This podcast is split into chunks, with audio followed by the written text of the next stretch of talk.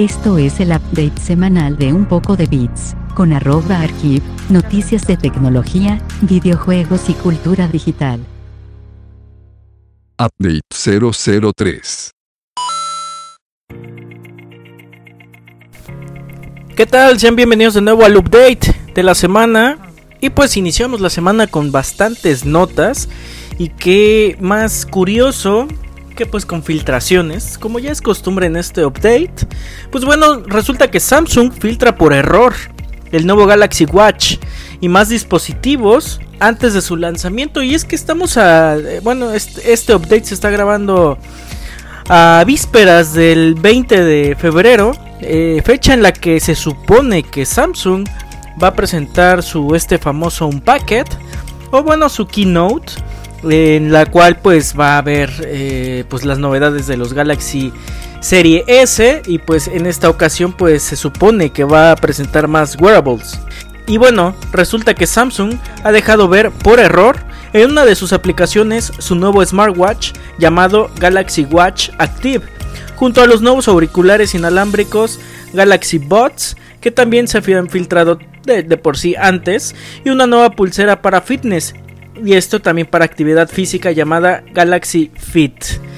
Así que pues la, filtración ocurrió en la app para teléfonos Android Galaxy Wearable, la nueva versión de la app Samsung Gear que funciona para controlar los wearables de la compañía, así como lo de los auriculares Galaxy Buds que pues ya conocíamos eh, algunas de las características, pero bueno, además de la capacidad que tendrán los Galaxy S10 de cargarlos de forma inalámbrica. Y bueno, en cuanto al Galaxy Watch Active, eh, se espera que tenga un tamaño de 40 milímetros y que llegue al menos eh, pues en dos colores. Todavía no se sabe, todavía no se conoce nada al respecto de las pulseras para fitness, así que al menos Samsung podrá revelar esto por completo en el evento, pues como les venía diciendo del próximo 20 de febrero. Pues muchos wearables, eso no hay duda. Este, creo que lo más sobresaliente de siempre de los Unpacked, creo que son evidentemente los Samsung Galaxy Serie S, que en este que en su numerología pues van en el S10. Ya será cuestión de ver si hay un S10 Plus, un, S, un S10 normal o el también supuesto y filtrado un S10, no me acuerdo si era E o algo así, que era como supuestamente económico. Pero bueno, ya será cuestión de que en estos días pues ya veamos qué es lo que depara en el un paquete de Samsung. Y siguiendo con notas pues relacionadas a Samsung, pues bueno, también Samsung acaba de presentar el Galaxy Tab S5e, prácticamente su nueva tablet de nombre impronunciable y según la compañía es el tablet más fino y ligero que hayan creado nunca, más incluso que el iPad Pro. Y creo que esto siempre lo dicen todas las compañías. Y creo que la principal es el iPad. El iPad y Apple. Pero bueno. Y, bueno, también como dicen que del iPad Pro más ligera que el iPad Pro. Este. Y que el cual dicen que no. No se inspiraron, sino que copian de una manera que está a la vista de todos. Y es que los, los coreanos demuestran una vez más quién lidera el diseño de la industria tecnológica, o sea, Apple. Y es que realmente es una viva eh, copia, calca del iPad Pro. Eh, bueno, en diversas este, cuestiones, porque hasta eso se me hace que el bisel es un poquito más grande de esta Galaxy. La cámara, pues ya saben, un poquito cuadrada. Eh, el nombre evidentemente de la marca Samsung y que, que, también el sonido está auspiciado por AKG pero de ahí en fuera pues prácticamente es lo mismo a mí en cuestión del espacio de trabajo creo que a mí se me hace más eh, interesante la propuesta de manera profesional eh, el iPad Pro de Apple. Pero bueno, Samsung ha imitado y copiado los diseños externos de los productos de la manzana. Esto es un hecho que pues realmente nadie discute. Y cuando pensamos que la compañía había dejado atrás estas prácticas que acabaron condenadas por los juzgados, pues vuelve a las andadas con un producto como este, que es pues la Samsung Galaxy Tab 5, ah bueno, Galaxy Tab S 5E. No si es un trabalenguas este nombre. Pero bueno, vamos a ver qué tal. Este. Bueno, eso de las de las copias y demás. Bueno, ya creo que. Este otro. otro. otra compañía china. Este, creo que también es Xiaomi, que también se ha inspirado, digamos, en demás compañías. Pero bueno, la verdad es que se agradece porque tienen precios más accesibles. No, bueno, precios más accesibles es decir, como que está más feo. No, la verdad tiene buena tecnología. Eh, con precios que realmente son más acorde a lo que realmente pues, estás pagando, ¿no? No nos metamos en esos problemas. Es tu Samsung y su Galaxy Tab S5e. Por fin lo dije bien. Bueno, vamos con otras cosas.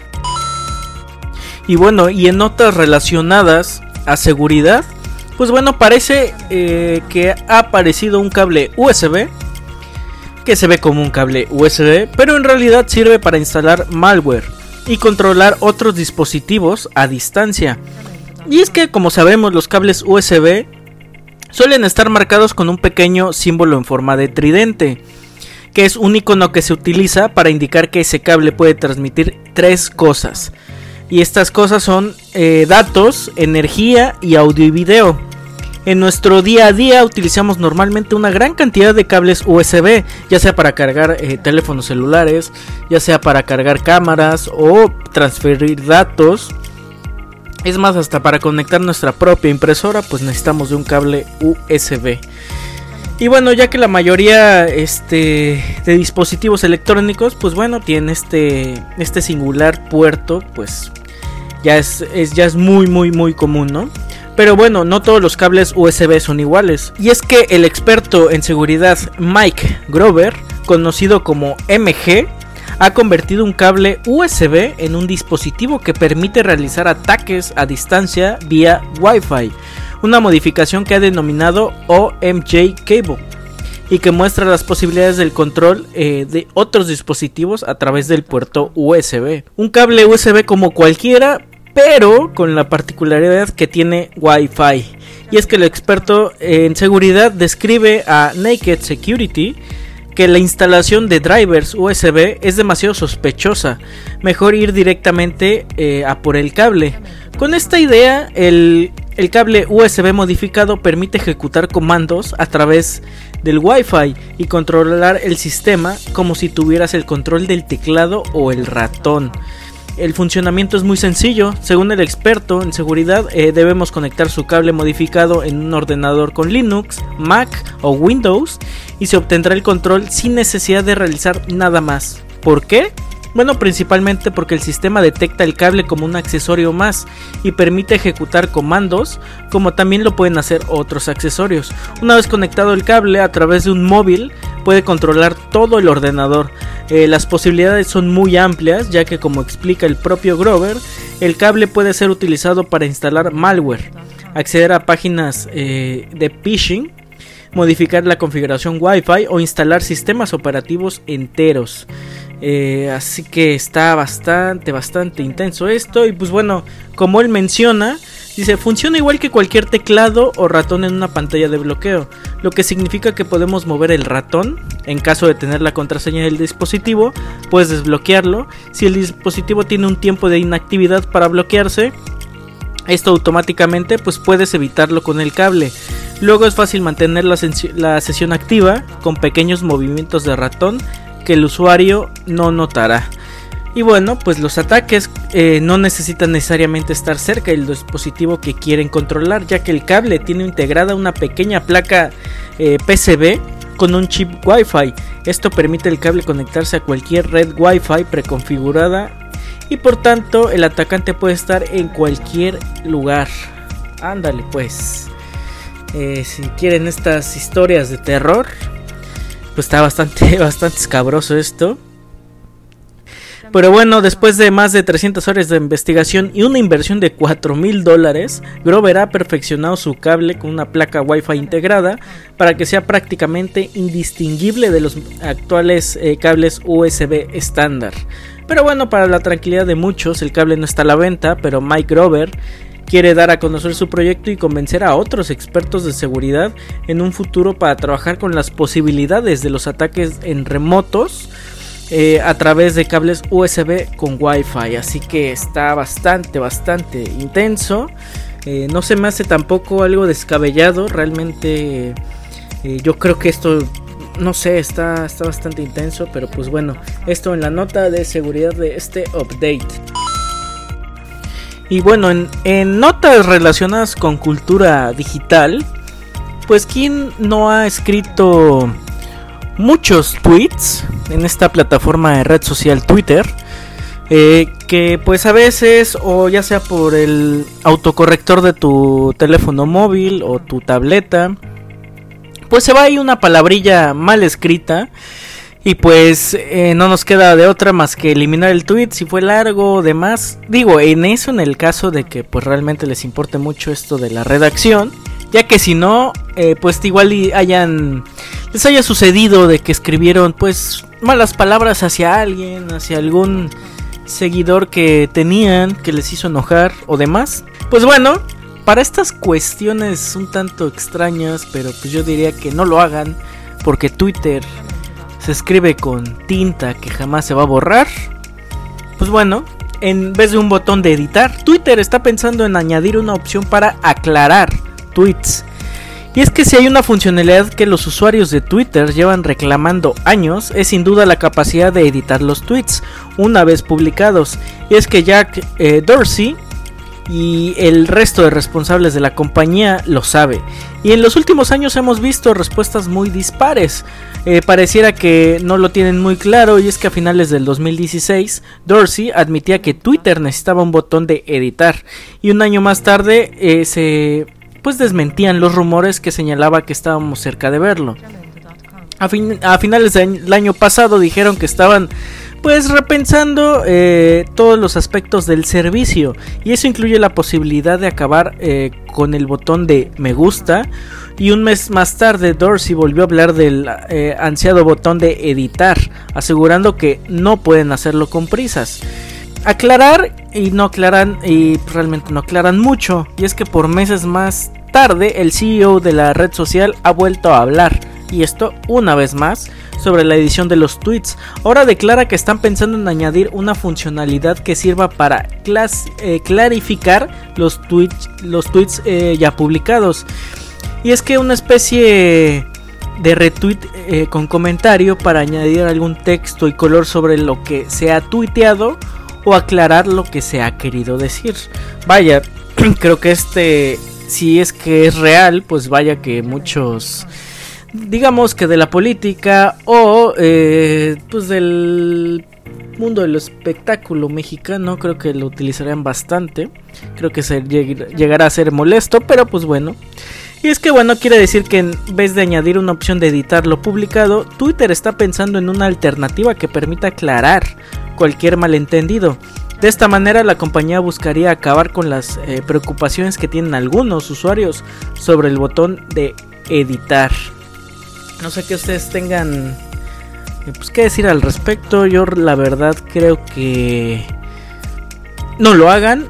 Y es que por ejemplo hace poco, eh, si estoy en lo correcto, pues como sabrán, el microblog o esta red social denominada Twitter, pues como saben, en unos inicios eh, la idea de hacer este microblog, es decir, de decir lo que piensas en tan solo 140 caracteres, era bastante interesante, te hacía de una manera pues más...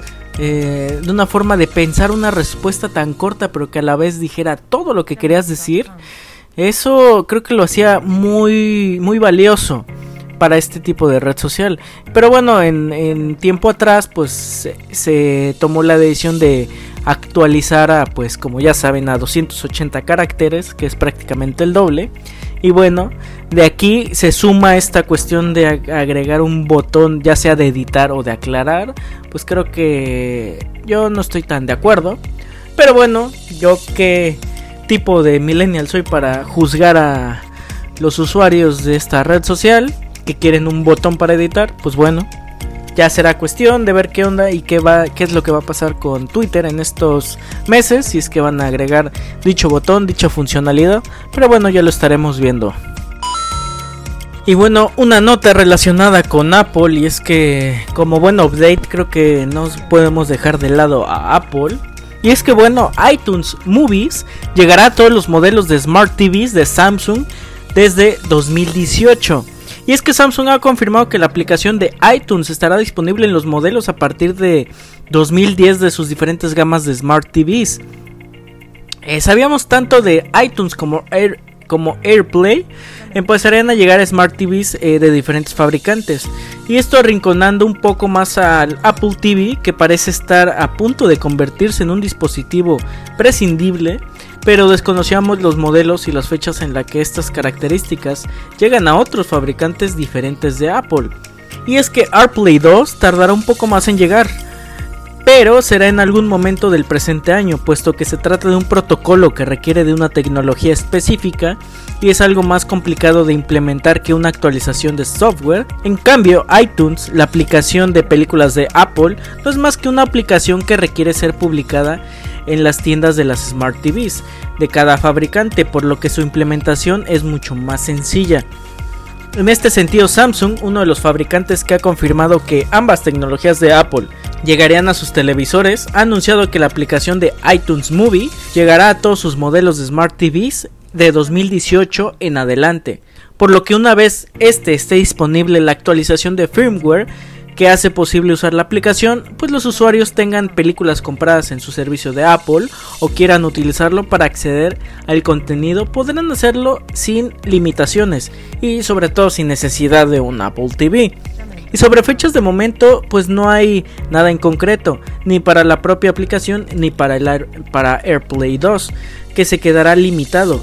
Esto presumiblemente para la gama alta eh, actual de los diversos fabricantes. Para el resto de las gamas pues se lancen en el futuro. Sea como sea, parece que la espera que para que los servicios de Apple lleguen a los, a los televisores de terceros, pues está prácticamente a vuelta de la esquina. Y algo bastante interesante es esto de qué será el futuro del Apple TV que pues realmente al última desde la última versión pues como que no tuvo tanto auge tuvo una versión prácticamente 4.2 que fue la integración del 4K en, un misma, en, una misma pieza de hardware. Pero bueno, pues ya sabemos cómo es Apple. Eh, ¿quién, sabe? Y, también ese famoso rumoreado Apple eh, TV Stick se presente en estas futuras keynotes. Pero bueno, ya será cuestión de ver qué, qué es lo que pasa.